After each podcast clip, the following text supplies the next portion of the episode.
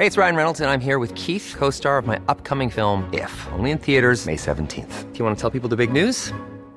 All right, I'll do it. Sign up now and you'll get unlimited for $15 a month in six months of Paramount Plus Essential Plan on us. Mintmobile.com slash switch. Upfront payment of $45 equivalent to $15 per month. Unlimited over 40 gigabytes per month. Face lower speeds. Videos at 480p. Active Mint customers by 531.24 get six months of Paramount Plus Essential Plan. Auto renews after six months. Offer ends May 31st, 2024. Separate Paramount Plus registration required. Terms and conditions apply if rated PG. Para tratar de no meternos en noticias falsas, no meternos en especulaciones, sino de ir a realmente lo que pasa, qué preocupa, qué inquieta, qué puede ser benéfico. Le hemos pedido a Reginaldo Esquer Félix eh, para que nos hable sobre, él es el vicepresidente nacional de Justicia y Asuntos eh, Tributarios de la Coparmex, para que nos hable de la miscelánea fiscal que aprobó la Cámara de Diputados. Acuérdense que todavía falta, ¿no? Pero está ya caminando esta, ah, digamos, ya va a ser seguramente parte importante de lo que nos vendrá en términos fiscales para este, el año que entra. ¿Cómo estás, Reginaldo? Buenas tardes. Encantado, Javier, de estar contigo, encantado, a la orden. A ver, luces y sombras de la miscelánea fiscal. Primero, ¿qué es lo que contiene? Para luego hablar de las atribuciones que empieza a correr en favor del SAT.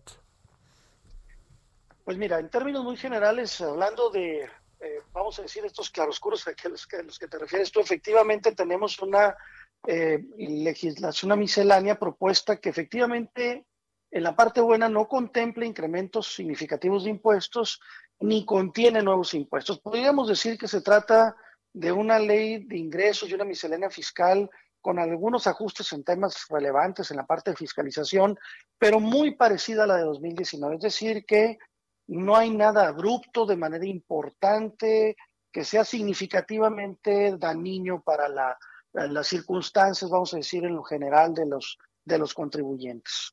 Esa vamos a decir que pudiera ser la buena noticia. Lo malo, lamentable, es que eh, pues esto pareciera que se hizo sin tomar en cuenta que en el 2020 tenemos un grave problema llamado COVID, que no solamente está devastando la economía de este año, sino que va a devastarla del año siguiente y definitivamente pues no es la mejor iniciativa para enfrentar estas condiciones anormales eh, que está enfrentando el mundo entero, ¿de acuerdo? Y que eh, el, reto es eh, enfrentarla de la mejor manera. Otros países han utilizado mejores fórmulas, creemos nosotros, que las que estamos usando en México para solucionar este problema.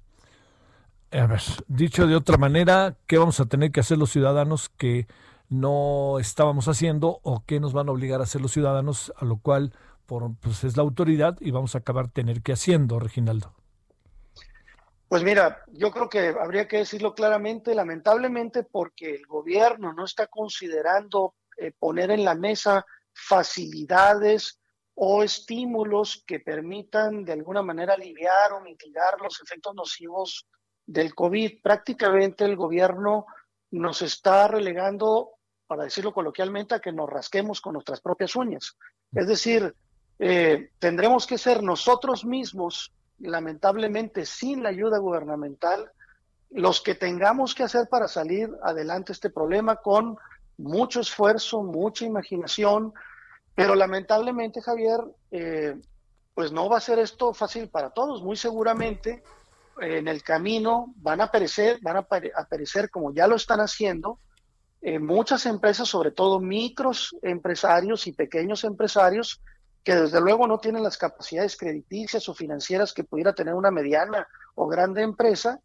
Y entonces lo que va a pasar es que esa gran base importante de la economía familiar o los negocios familiares, lamentablemente la mortandad va a ser, eh, así como el COVID ha sido significativa, también va a provocar la mortandad de muchas microempresas y pequeñas empresas que lamentablemente no van a tener las condiciones de generar subsistencia. ¿Bajo qué principios, argumentos, funciones o bajo qué materias se toman estas decisiones, presumes, en la, por parte de la Secretaría de Hacienda, Cámara de Diputados? Mira, nuestro punto de vista es que lamentablemente lo que se atraviesa en medios es la percepción ideológica, porque eh, algunos otros países en el mundo, incluso socialistas, entienden, eh, democracias eh, socialistas entienden que para levantar la economía de un país se requiere estimularla, se requiere promover la inversión, mantener el empleo formal, estar controlando la economía informal para que no sea ese el camino que, que resuelva las, las condiciones de subsistencia.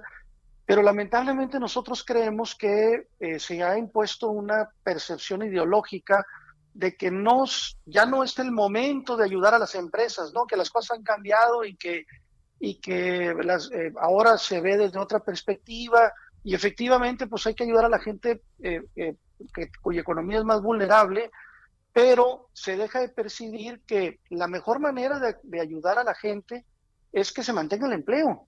es, y el empleo lo generan las empresas, no hay otra fórmula, no lo genera el gobierno. El gobierno genera condiciones pero lo que tendría que haber es una percepción de que la empresa es la única que genera el empleo o la mayor parte de él, y entonces tendrían que generar condiciones para que la empresa pueda mantener el empleo digno, que pague impuestos, que le da prestaciones dignas a sus trabajadores y no la economía informal que no les permite esas posibilidades, ¿no? Pero es, es ideológico, a nuestro juicio, la percepción que impone estas condiciones. Eh, a ver, este, eh, hay algo que el SAT vaya a hacer que no ha venido haciendo, todo esto que si nos van a fotografiar y que todo esto, ¿eso es una especulación o está ya aprobado y contemplado? Ya está aprobado y contemplado, incluso con unas pequeñas modificaciones que la Cámara de Diputados este, eh, ajustaron. Sin embargo, eh, incluyeron en el secreto fiscal información, parte de las solicitudes que se hicieron del sector empresarial, pero sigue estando, vamos a decir, no abona la confianza una legislación que lo que hace es ver con mucha sospecha a los contribuyentes, a los contribuyentes formales que nada más representan el 40% de la economía y se ensaña con eso si no hace nada con los informales. Es decir, eh, lo que tenemos es, eh, eh, vamos a no en la parte de, efectivamente, que no se aumentaron impuestos, no se generaron nuevos impuestos, pero en la parte de la legislación, para la parte de la fiscalización, hay una rudeza innecesaria. La verdad es que no es el momento de ser rudo con la empresa que apenas va a sobrevivir. Eh, no nos parece que este es el momento idóneo para estar pensando en ese tipo de acciones. Debería de, pensarse en, cómo le hacen la vida más fácil para que, para que pueda generar eh, riqueza, impuestos y empleo. Y, no es esta la percepción que se tiene, ¿no? Bueno, a ver, este, ¿los consultaron, Reginaldo? Sí, no, no debo de faltar a la verdad, sí nos consultaron, sí opinamos, sí tuvimos mesas de conversación, eh, tanto con diputados, con senadores, con el Poder Ejecutivo. Eh, no podemos quejarnos de eso. Quizá, efectivamente, pues no en todo nos hicieron caso, pero eh, en las modificaciones que se hicieron en el Poder Legislativo, en la Cámara de Diputados, fueron conseguidas algunas condiciones que mejoraron la iniciativa como la había enviado el Ejecutivo. Entonces, eh, eh, igual, no como nos hubiera gustado, pero sí hubo algunas consideraciones. A ver, y segundo, ¿en qué posición, eh, digamos, hay, hay, hay, una parte que mencionas ideológica? digamos, el gobierno también está muy necesitado para sus programas de gobierno, los cuales fueron aprobados a través del voto de la ciudadanía, eh, necesita dinero, ya ves los de los fideicomisos, etcétera. Esto trae una lógica en la gobernabilidad del país, pensando en primero los pobres, cosas de este tipo. ¿Alcanzas a apreciar algo que tuviera un efecto positivo de manera colateral, más allá de lo que le va a pasar a más de alguno? Pues que se mantienen básicamente las condiciones que se eh, eh, estimadamente se está considerando y creo que es la verdad algo excesivamente optimista, un crecimiento eh, inexplicable que se considera en la ley de ingresos del 4%, que la verdad es que no creemos que se vaya a conseguir.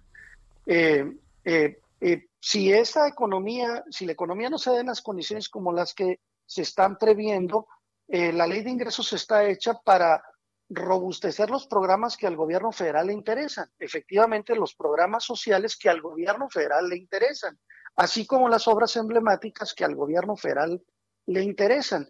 Entonces, eh, eh, la parte concentrada del presupuesto está orientada a mantener esas condiciones. Y desde luego, si hay una mejora en el parte del, presupuesto que va al tema de salud, si hay una, leve mejoría para esa parte, pero si, si eh, un poco para la respuesta sería, se mantiene prácticamente la orientación sistemática que este gobierno ha mantenido, es decir, eh, eh, mantener los tipos de cambio, mantener el tema del endeudamiento, mantener el tema de la inflación, que son cosas buenas que vale la pena mantener desde la perspectiva macroeconómica, pero lamentablemente pues la orientación del presupuesto va a los conceptos que este gobierno, eh, eh, vamos a decir, protege esencialmente, ¿no? Mm. Este, ¿se esperaban algo así ya para cerrar? ¿Se esperaban algo así como quedaron las cosas? Pues mira, eh, nosotros creemos que, que, pudo haber sido mejor. esperábamos tener más receptividad a las necesidades, particularmente los microempresarios, pequeños empresarios, que se van a ver muy debilitados con lo que viene. El 2021 va a ser especialmente complejo para todos, pero particularmente para este segmento. Y a nosotros nos hubiera gustado que hubiera incluido ahí algo, pues en esa parte, pues, pues no viene, lamentablemente. Pero de que pudo haber sido mucho más complejo, porque evidentemente veíamos escenarios en donde eh, se pudieran eh, prever incrementos de impuestos o nuevos impuestos que hubiera sido catastrófico. ¿sí? Eh, eh, lamentable, afortunadamente esta parte nunca se presentó y que bueno, el Ejecutivo presentó como lo ofreció, los legisladores lo mantuvieron y esperamos que el Senado lo ratifique. Creemos que, que por lo menos, vamos a decir, esa es la parte buena de la, de, la propuesta en, en cómo está condicionada. Nada más que falta la parte de los estímulos a la micro y pequeña empresa, que esa nos queda debiendo esta, este presupuesto. Oye, Reginaldo, pero eso está clarísimo, ¿no? Desde el año pasado, la verdad. Y la, pandemia lo vino a ratificar, ¿no? Este, Correcto. No hay ayuda. ¿Cuánto le pones a la miscelánea fiscal en una especie de calificación de 1 a 10, Reginaldo? No, pues para las condiciones en las que estamos, a penitas de panzazo, la, la pongo en 6. Bueno, sale. Reginaldo Esquer Félix, gracias. A tus órdenes, Javier. Gracias. Vicepresidente Nacional de Justicia y Asuntos Tributarios de Coparmex. When you make decisions for your company, you look for the no-brainers. If you have a lot of mailing to do, stamps.com is the ultimate no-brainer. Use the stamps.com mobile app to mail everything you need to keep your business running with up to 89% off USPS and UPS. Make the same no-brainer decision as over 1 million other businesses with stamps.com. Use code program for a special offer. That's stamps.com, code program.